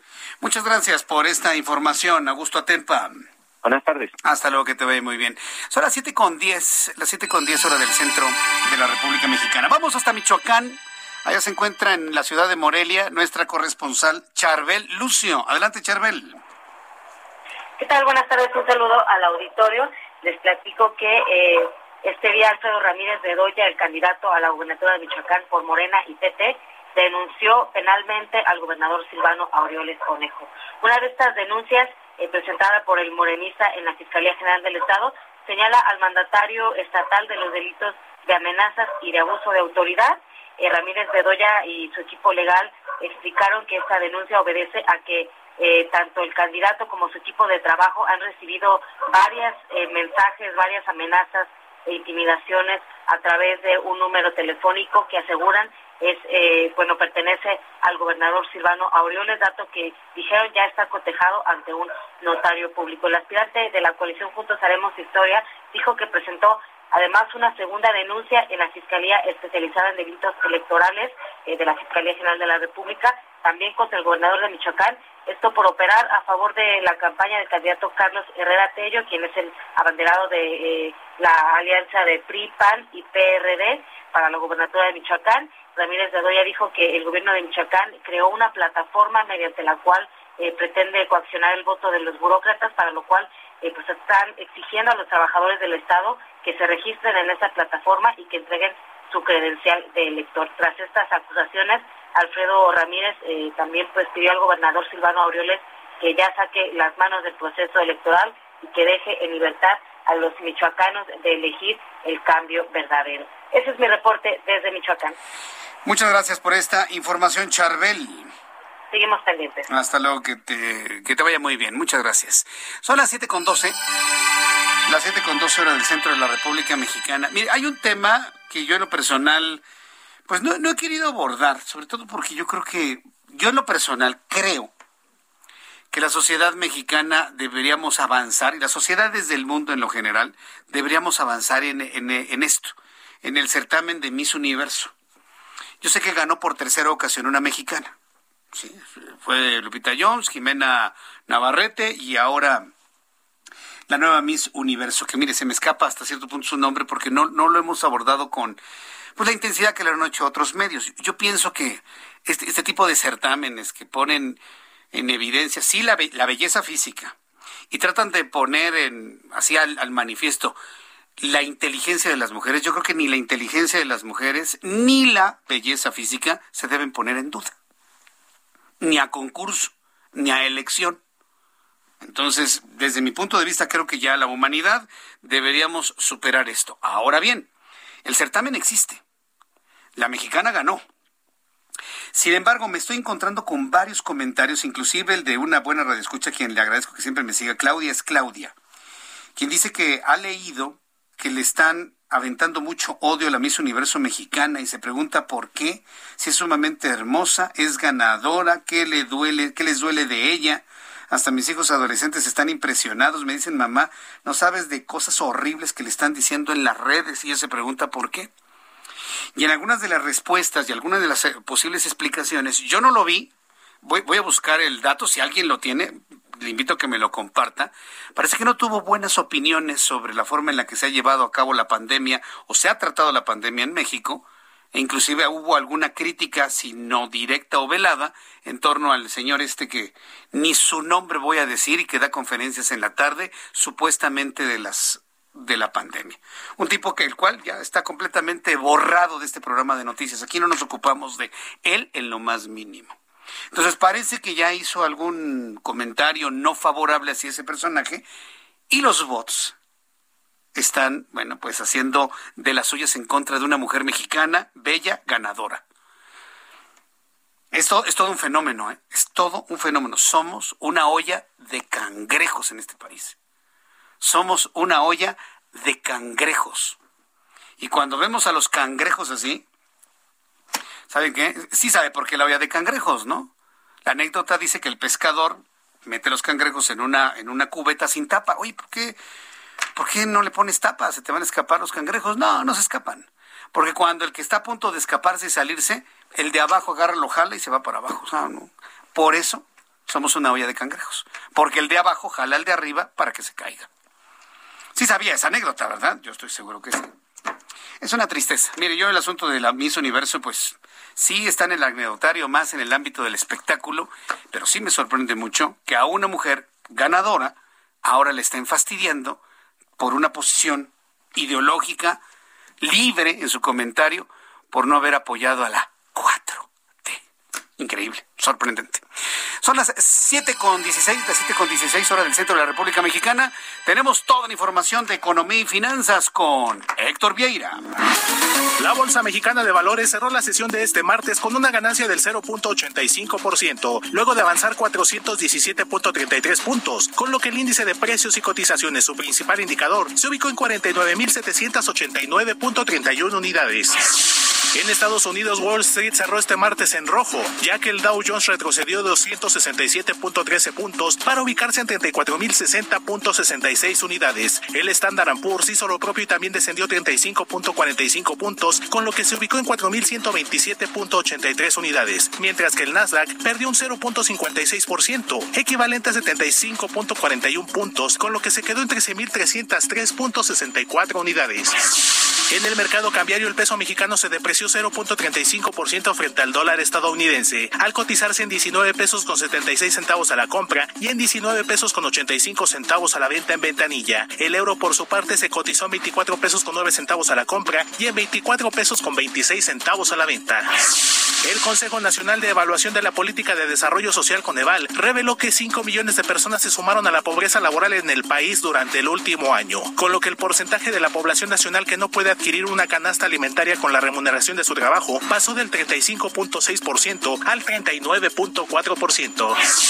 La Comisión Federal de Competencia Económica advirtió que al cierre de 2024, México no va a cumplir con sus compromisos de generación de electricidad con energías limpias acordados en el Acuerdo de París, debido a las decisiones que la actual administración ha tomado en este sector. El INEGI dio a conocer que la economía mexicana tuvo un repunte del 20.6% a tasa anual durante el mes de abril del presente año, debido a una baja base de comparación, ya que en el mismo mes del año pasado la actividad productiva del país se contrajo casi 20% a consecuencia de la pandemia de COVID-19. La Asociación Mexicana de Instituciones de Seguros informó que entre mayo de 2020 y abril de 2021 se robaron en el país 64.831 autos asegurados, con un promedio de 178 unidades por día, lo que representa una reducción del 21% con respecto al mismo periodo entre 2019 y 2020. Informó para las noticias de la tarde Héctor Vieira. Muchas gracias, Héctor, por la información de economía y finanzas. Cuando son las 7.18, las 7.18 del centro de la República Mexicana, me da mucho gusto saludar a Sergio Londoño. Súbale el volumen a su radio. Sergio Londoño es director de Asuntos Públicos, Comunicación y Sustentabilidad de Industria Mexicana Coca-Cola. Me da mucho gusto saludarlo. Sergio Londoño, bienvenido. Jesús Martín, muchas muchas gracias por esta invitación. Eh, muy complacido de estar contigo y con todos los oyentes en esta tarde. Yo de tener la oportunidad de saludarlo porque ayer en este programa de noticias, que por cierto ayer fue el Día Mundial del Reciclaje, tuvimos la oportunidad de, compartir pues eh, este compromiso de industria mexicana, Coca-Cola, sus socios embotelladores y esta inversión que se anunció ayer y que ha provocado todo tipo de comentarios y publicaciones en los medios de comunicación de 11 mil millones de pesos para redoblar los esfuerzos para la creación de infraestructura que genera empleo y se meta de lleno en el tema del reciclaje, del desarrollo sustentable en nuestro país. ¿Cómo se llega a este anuncio? ¿Cómo se tienen estos recursos y sobre todo cuáles son las metas a corto, mediano y largo plazo que tiene Industria Mexicana Coca-Cola para este objetivo? Sergio Londoño. Jesús, eh, mira, la, la, industria mexicana de Coca-Cola es eh, única en el mundo, se compone no solamente de la compañía Coca-Cola, sino de los ocho socios embotelladores, que son parte fundamental del sistema.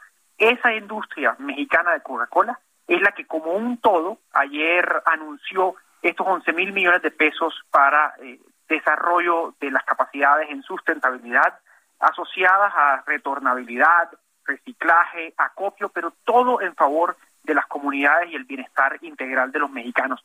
Les quiero contar a nuestros oyentes hoy una meta muy ambiciosa que tiene la compañía Coca-Cola a nivel mundial y de la cual México es punta delanta de la estrategia. Y es que para 2030 la compañía Coca-Cola quiere que el 100% de los envases que ponen en el mercado sean recuperados. Y además de eso, hoy ya avanzamos en México recuperando el 50% de los envases de PET que ponemos en el mercado.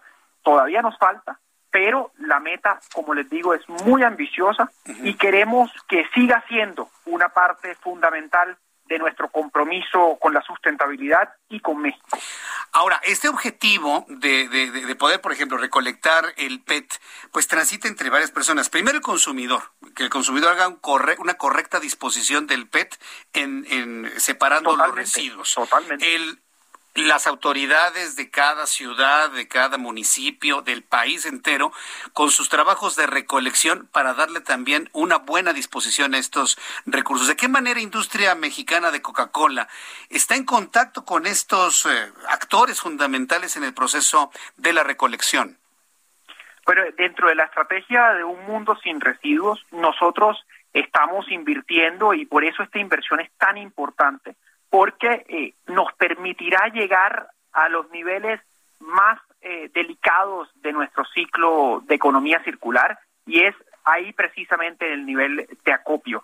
Eh, nosotros estamos comprometidos con las familias mexicanas para tratar eh, en conjunto de reciclar eh, el plástico que, que, se pone en el mercado. Y le, y le pongo otro ejemplo. Gracias a las plantas recicladoras de PetStar e Imer, somos hoy el principal reciclador de PET grado alimenticio en México y tenemos la capacidad de procesar más de 85 mil toneladas al año, que es equivalente a llenar, imagínense, tres veces el Estadio Azteca.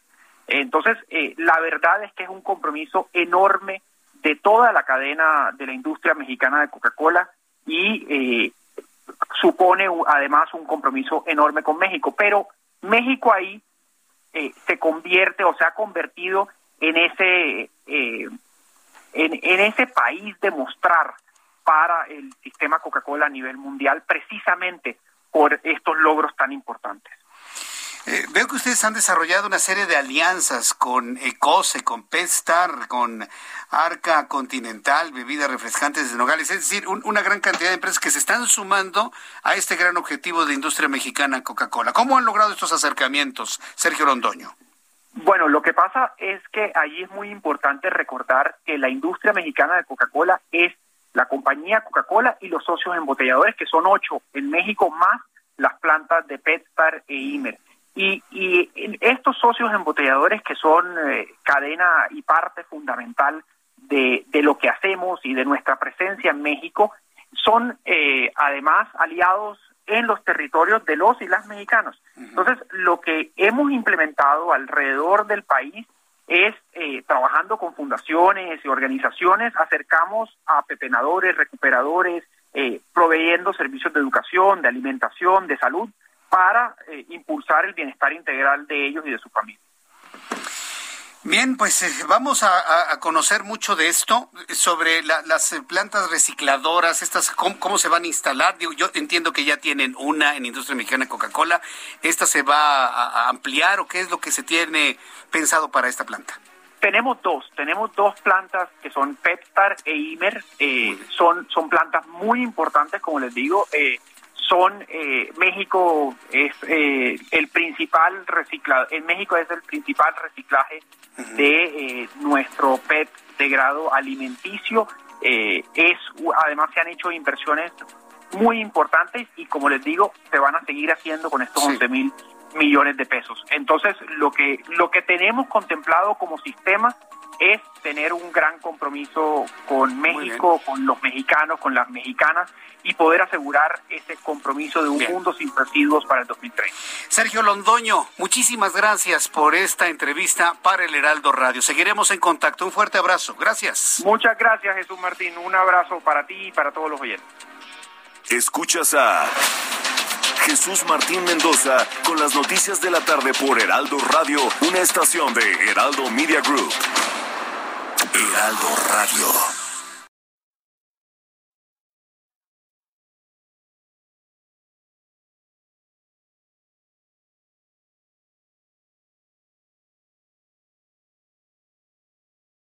Heraldo Radio, la H que sí suena y ahora también se escucha. Escucha las noticias de la tarde con Jesús Martín Mendoza. Regresamos. Ya son las siete y media, las seis de la tarde con 30 minutos hora del centro de la República Mexicana. En la mañana tuve oportunidad de conversar con Lorena Cuellar. Lorena Cuellar es la candidata del Movimiento de Regeneración Nacional al gobierno de, de Tlaxcala. Eh, ya le platicaba y le adelantaba esto a nuestros amigos que nos ven a través de YouTube. A mí lo personal, el perfil de ella me ha gustado, que por cierto lleva la delantera para ganar en Tlaxcala, pero no tanto porque sea morena o por cabecita de algodón, como le dicen algunos, no, no, no, no, no, no, sino por el trabajo filantrópico que ha hecho. A mí me sorprendió mucho eso.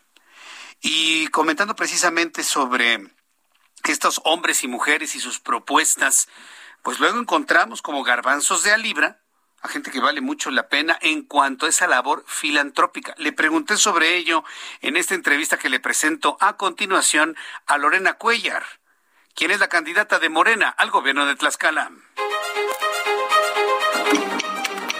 Ruta 2021, la ruta hacia las elecciones presenta.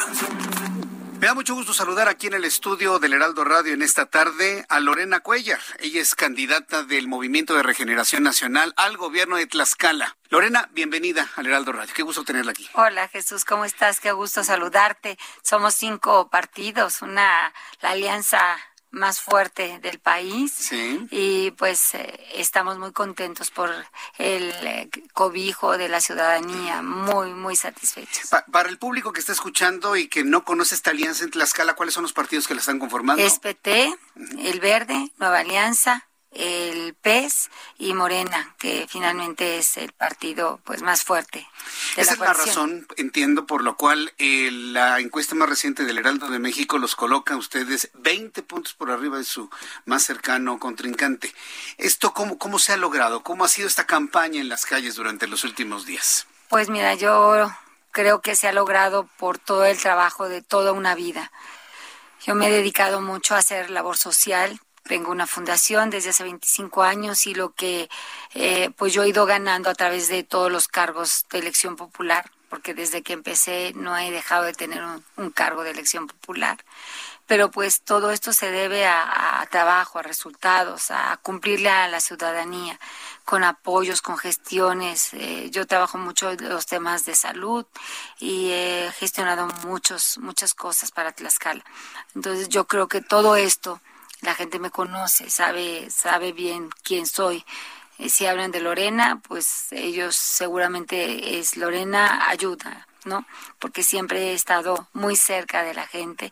Fui también, tuve la fortuna de ser delegada de los programas de bienestar y fuimos de manera personal a entregar todos los programas que, que el presidente em- envía enviaba o sigue enviando desde luego, pero fue muy bonito, muy motivante toda esa parte y creo que en eso se sustenta en el resultado y en los resultados de pues de mi actuar. Nosotros, o en particular aquí en este programa de noticias, el público lo sabe, hemos estado muy enfocados a las propuestas de hombres y mujeres más allá de los partidos políticos y me impacta de manera muy significativa la fundación que usted tiene.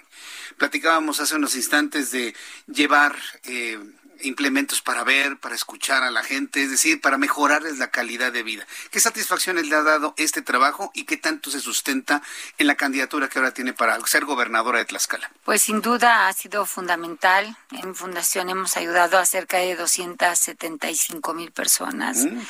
Eh, ha sido pues muchos años de, de trabajo. De, de estar ahí cuando un niño está quemado, de mandarlo a Estados Unidos, de eh, ayer, por ejemplo, en la caminata me decía una, una mamá, le agradezco muchísimo y estaba llorando porque eh, usted eh, operaron en su fundación a mi hijo de estrabismo y le cambiaron la vida. Y así como eso, pues es mucha gestión, mucha labor de, de canalizar a pacientes a, la Ciudad de México, de apoyar con una prótesis, con una silla de ruedas, con dentaduras, con lentes, con brackets, con operaciones de la vista, con operaciones de labio paladar hendido, en fin, mucho, mucha labor social y, y, pues esto ha sido de manera permanente y eso sin duda es lo que hoy pues sustenta pues todo este trabajo son más de 40 años de labor social de manera ininterrumpida. Yo soy maestra de niños sordos y de niños ciegos y también en esa parte eso he hecho mucha labor. Y la gente pues as, así me conoce y sabe que vamos a cumplir. Ya fui presidenta municipal de Tlaxcala entregamos muy buenas cuentas. Vamos a entregar muy buenas cuentas en la votación del 6 de junio en, en Tlaxcala capital. Y ahí se va a, a notar pues precisamente el trabajo porque pues ahí me conocen perfectamente Sí. y saben muy bien quién quién soy y bueno pues yo vengo a, a decirle a la ciudadanía que necesitamos cuidar esta elección, que es muy importante que todos estemos vigilando que en esta en esta ocasión no nos roben eh, la elección. Yo ya tuve la vez pasada la oportunidad de, de participar, fue una elección de estado. En esta ocasión también quiere pues eh, eh, tener ese enfoque de, de elección de estado. Vamos contra las despensas, contra los mil pesos por voto. La han querido frenar, ¿verdad? En esta, en esta contienda. ¿Cómo ha sido esto y cómo va la situación hasta el momento? Pues mira, eh, los todos los presidentes de, de los diferentes partidos ya pusieron una denuncia ante Fiscalía y ante la FEPADE.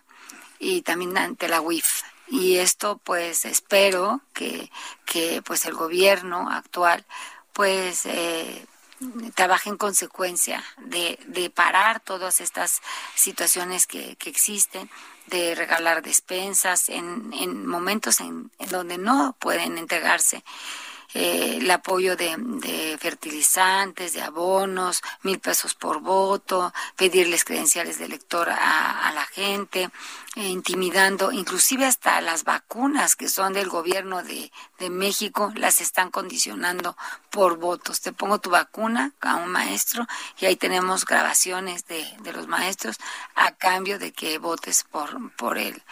Eh, el gobierno de, de PRIAN. Y pues esto está prohibido, hoy cambió la ley y hoy pues es cárcel aquel que atente contra la democracia.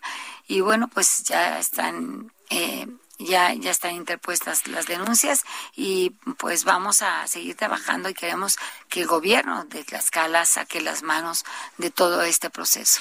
Pues se falta ya muy pocos días para la elección. Yo le quiero desear muchísimo éxito a usted, y a todo su equipo de trabajo. En el Heraldo vamos a estar muy atentos del proceso de campaña, de lo que falta. La misma elección vamos a tener programas especiales y espero poderla saludar una vez que concluya este proceso electoral. Le agradezco mucho el que nos haya visitado el día de hoy, Lorena. Muchas gracias, Jesús. Lorena Cuellar, la candidata de Morena para el gobierno de Tlaxcala. Continuamos. Ruta 2021, la ruta hacia las elecciones presentó. Ya son las 7.38, las 7.38 horas del centro de la República Mexicana. Bueno, pues ahí la entrevista con Lorena Cuellar. Quiero darle a conocer la Quiero darle a conocer los datos de COVID-19 al día de hoy, así que suben el volumen a su radio. Mire, lo, voy a ir notando al mismo tiempo que se los voy transmitiendo. Según la Secretaría de Salud, eh, hasta este momento se registran en nuestro país con base en, en lo que está, en lo que tenemos 220 mil 746 muertes por la pandemia de COVID-19. En las últimas 24 horas habrían agregado 257 defusiones por coronavirus. Entonces, eh, tenemos el dato, Orlando, de cuántas personas contagiadas. Ayer ah, tenemos. Muchas gracias, Mark. Eres muy amable. Dos millones trescientos ochenta y seis mil ciento cincuenta y bueno, ni eso puede hacer la Secretaría de Salud bien mandar los datos completos. 2.386.156 personas contagiadas. Eh, con un total de 3.410 el día de hoy, 3.410 contagiados el día de hoy, para dar un total de 2.386.156 contagiados de manera acumulada, fallecidos 257 hoy, para dar un total de 220.746, y el índice de letalidad se mantiene en 9.25 yo le había comentado, yo le había comentado que el, el, individuo que hace las conferencias de la tarde ya no es materia de noticia.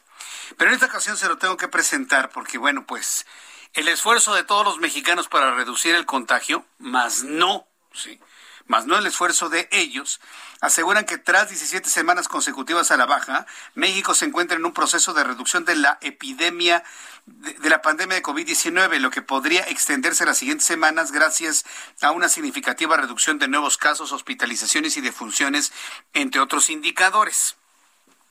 Esto no es logro del presente gobierno. Este es un logro de usted y no tenemos que cantar victoria, porque lamentablemente hay otras cepas que están causando gran preocupación en otras partes del mundo. Quiero escuchar usted a este señor que también tenemos contratado y que nomás nos ha dado penas. Escúchelo usted. Estamos en un proceso muy alentador de reducción de la epidemia. Completamos ya 17 semanas consecutivas a la baja. Todos los indicadores de curso de la epidemia consistentemente van a la baja, van a la baja la presentación de casos nuevos, van a la baja la presentación de personas que requieren hospitalización, va a la baja la ocupación hospitalaria por personas que tienen COVID, tanto en su forma leve, que es la mayoría, como en las personas que tienen COVID grave, y va a la baja también las lamentables defunciones. Pues sí, pero ¿resultado de qué? De que usamos nosotros el cubrebocas, señor Gatel. Hay un efecto evidentemente de protección indirecta eh, por, eh, por las vacunas. Pero es el clima, el momento del año en el hemisferio norte del continente americano, y estoy hablando del calor, y estoy hablando de la disciplina de la gente, lo que tiene esto a la baja, ¿eh? No son sus acciones. No se cuelgue medallas que no le corresponden. Y se lo digo así directamente a este individuo de apellido Gatel. Que todo el mundo se burla de él. Oigo su voz y parece que estoy oyendo memes. No se cuelguen medallas que ustedes no han ganado. Y se los digo así claramente. Ningún comunicador se los ha dicho. Yo sí. No se cuelguen medallas que no les corresponden. El que tengamos una baja de contagios es gracias al esfuerzo de millones de mexicanos que nos mantenemos respetando con base en las normativas internacionales, no las mexicanas, las internacionales, a la baja el número de contagios y de fallecidos. No es otra cosa. ¿eh? Ustedes han fracasado completamente en su estrategia.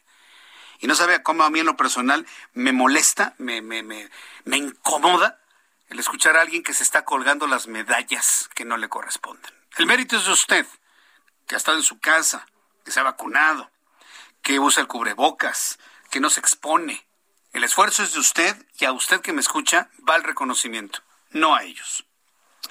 Mientras tanto, en otras noticias, el titular de la Secretaría de Educación Pública, Delfina Gómez Álvarez, dio a conocer que ya fueron vacunados 2.1 millones de maestros en el país, lo que representa el 88% de la plantilla de docentes a nivel nacional, y destacó que con el inicio de la vacunación en la Ciudad de México, Querétaro, Quintana Roo, Tlaxcala y Yucatán, se sumarán otros 518.546 maestros vacunados. Esta es la voz de la Secretaria de Educación Pública, Delfina Gómez. Hasta el momento, el corte que tenemos, 2 millones 115.129 maestros vacunados y que eso nos da el 88% de avance en este en esta fecha 18 de mayo iniciamos con Ciudad de México, Querétaro, Quintana Roo, Tlaxcala y Yucatán, quienes van a sumar un total de 518.456 maestros.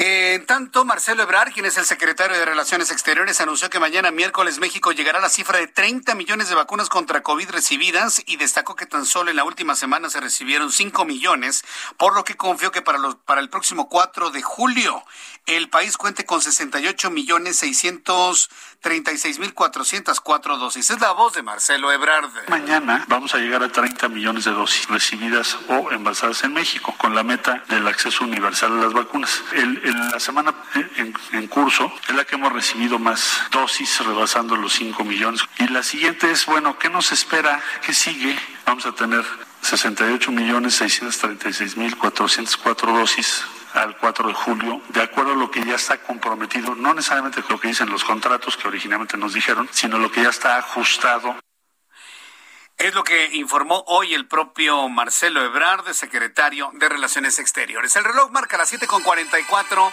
y como todos los martes me da mucho gusto saludar a Juan Musi, analista financiero, gran amigo de este programa de noticias. Mi querido Juan, como siempre, bienvenido al Heraldo Radio. Mi querido Jesús Martín, como siempre, qué gusto saludarte, qué gusto estar con, con ustedes. Oye, pues eh, el tema sin duda hoy que más acapara atención en los mercados del mundo y casualmente pues también es un tema pues que alcanza cierto nivel de preocupación en México, es sin duda la inflación, Jesús Martín. Pasaron una serie de cosas que nos hicieron cambiar de alguna forma la perspectiva que teníamos sobre el 2021 a pasar de un escenario inicialmente en el que veríamos un año pues con mucha suavidad en la transición después de la pandemia, con una recuperación económica moderada, veríamos pues quizás muy poquita acción de los bancos centrales o quizás acciones blandas para seguir bajando la tasa de interés y tratar de ayudar a que la economía se acomode. Y pues resulta que se combinaron muchos factores que están ocasionando algo que puede ser coyuntural o que puede ser temporal. ¿Qué puede ser coyuntural? Que este tema de la inflación simplemente haya hecho su pico o su techo en estos momentos y que a partir de las siguientes publicaciones de cifras de inflación podamos empezarla a ver bajar o podría ser un tema mucho más profundo, ya no coyuntural, un tema estructural y que efectivamente la inflación pudiera modificar por completo la perspectiva que teníamos en el 2021. Así de importante es la labor de los bancos centrales, así de importante es el tema de la inflación al nivel de que, como te decía, se puede modificar radicalmente el escenario económico y financiero de los países, de los mercados, del tipo de cambio, incluso, por supuesto, de las tasas de interés.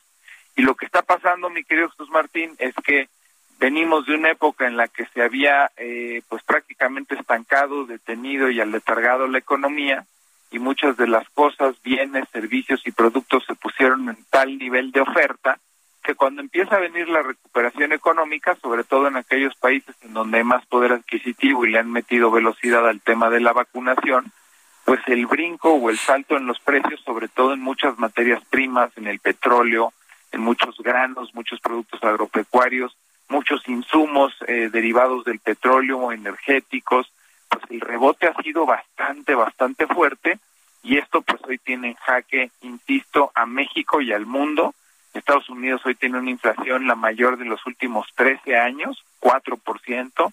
México tiene una inflación pues que no veíamos también desde hace mucho y que fundamentalmente está al doble de la meta inicial de Banco de México, que está sobre el 6%. Y como te decía, pues Jerome Powell, el, el gerente general o el director de la Reserva Federal en Estados Unidos, eh, ha tratado de calmar al mundo y a los mercados diciendo que sí es un tema coyuntural, pero hay muchas voces, muchos expertos y muchas corredurías que piensan que el problema puede ser mayor. A grandes rasgos, y esto te lo pongo un poco para abrir espacio para algunas preguntillas, Jesús Martín, pero lo que podemos empezar a ver es, lejos de un discurso de seguir bajando tasas de interés, que pronto pudiéramos ver las tasas de interés subir, condiciones de bancos centrales mucho más restrictivas, bancos que estaban imprimiendo dinero y bancos que estaban recomprando bonos que lo dejen de hacer. Y pues es un escenario que se antoja bien, bien complicado, no quiero preocupar a la audiencia, simplemente decir y apuntarlo como un riesgo posible hacia adelante, porque pues este año debería de ser el año de la recuperación y de salir adelante después de haber tenido un 2020 terrible entonces, pues yo soy de los que piensa y quiere pensar, porque además me conoces y soy optimista de naturaleza, sin perder la objetividad, que es un tema coyuntural y que espero no sea un dolor de cabeza por el resto del año. Pues así lo esperaremos, mi querido Juan. Yo te agradezco este, este análisis y como siempre, compártenos por favor tu cuenta de Twitter para que el público te siga, escuche tus grabaciones de todos los días Además, eh, puedan entrar en contacto contigo para algún consejo desde el punto de vista patrimonial y de ahorro. ¿Nos compartes tu cuenta, por favor, Juan? Por supuesto, mi querido Jesús Martín. Fíjate cómo todas las épocas traen oportunidades. El estar ahorita con tasas de interés y moverse para abajo, y en el caso de México estar al 4%, tiene temporalmente el tipo de cambio fuerte, estamos a 19.80, y es una ventana de oportunidad de nuevo para invertir desde luego en esa moneda, no para comprar dólares y guardarlos en el colchón, para invertir en esa moneda y tratar de sacarle jugo.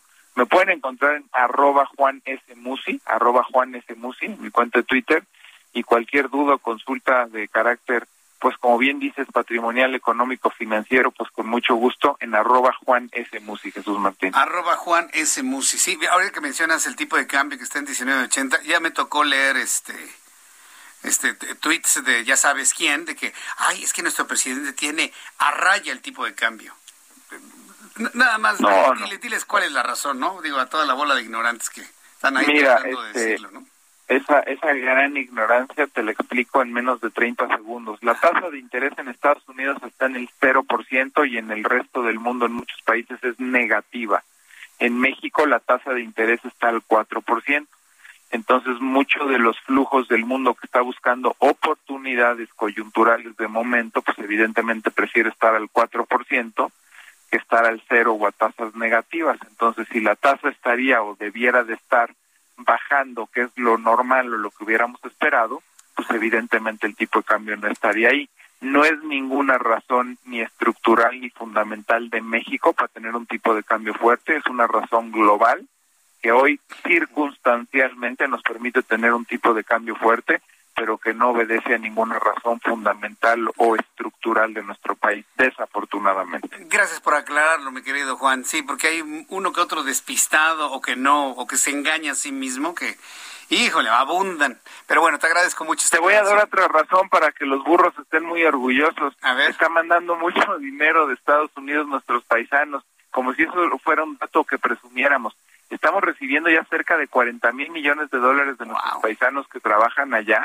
Hoy es el ingreso en dólares más importante que tiene el país, pero vuelvo a insistir, ese no es un dato para presumir. Qué bueno que estén entrando esos dólares, qué bueno que se entren en nuestra economía y que se gasten y que lleguen a los hogares y familias, pero que no se nos olvide que el origen de ese dinero es gente que no encontró oportunidad en nuestro país y que pues, tuvo que ir a otro lado a buscarla y hoy tenemos ese beneficio, pero insisto, no es para presumir. Pero el presidente la presume, ¿eh? lo, ha dado con bombo y platillo en sus shows mañaneros, increíblemente. ¡Ay, las remesas, las remesas! Y la gente, ¡ay, sí, presidente, qué gran logro, ¿no? Pues es como presumir que tienes un hijo al que tratas mal en tu casa y se va a vivir con el vecino y pues le va muy bien en casa del vecino y presumes que tu hijo está feliz. Digo, un poco por encontrar una analogía, no no no entiendo cuál es la presunción, porque insisto, es gente que a falta de oportunidad tuvo que emigrar sin nada, ¿no? Es que la ignorancia campea en este país, pero gracias por tu análisis para abrir los ojos de mucha gente. Gracias, mi querido Juan, te envío un fuerte abrazo como siempre. Igualmente, mi querido José Martín, un fuerte abrazo también. Hasta luego, que te vaya muy bien. Juan Musi Amión es analista financiero, gran amigo del Heraldo Radio, uno de los hombres que más saben de economía y finanzas de nuestro país. Escríbale, arroba Juan S. Musi arroba Juan S. Musi le contesta, ¿eh? Si usted tiene alguna duda, incluso alguna consulta muy específica, él le contesta, ¿eh? Arroba Juan S. Musi. Son las 7.52, ya casi nos vamos. Muchas gracias por su atención. Finalizo nuestro programa de noticias dándole a conocer lo siguiente. Precisamente ya le platicaba hace unos instantes que si alguna ¿cómo podríamos? ¿Alguna habilidad podríamos eh, reconocerle al presidente de este país, a nuestro empleado en el Palacio Nacional? Es esa capacidad de distraer la atención de lo importante. Y una de las cosas con las cuales buscan distraer lo importante, ¿qué es lo importante? Que no tenemos culpables en la línea 12, que ya viene un proceso electoral el 6 de junio, que muchos analistas consideran que si no se equilibran las fuerzas en el Congreso, va a ser la última elección en este país en generaciones eso es lo importante finalmente. Ellos siguen, él sigue con el asunto de Tamaulipas.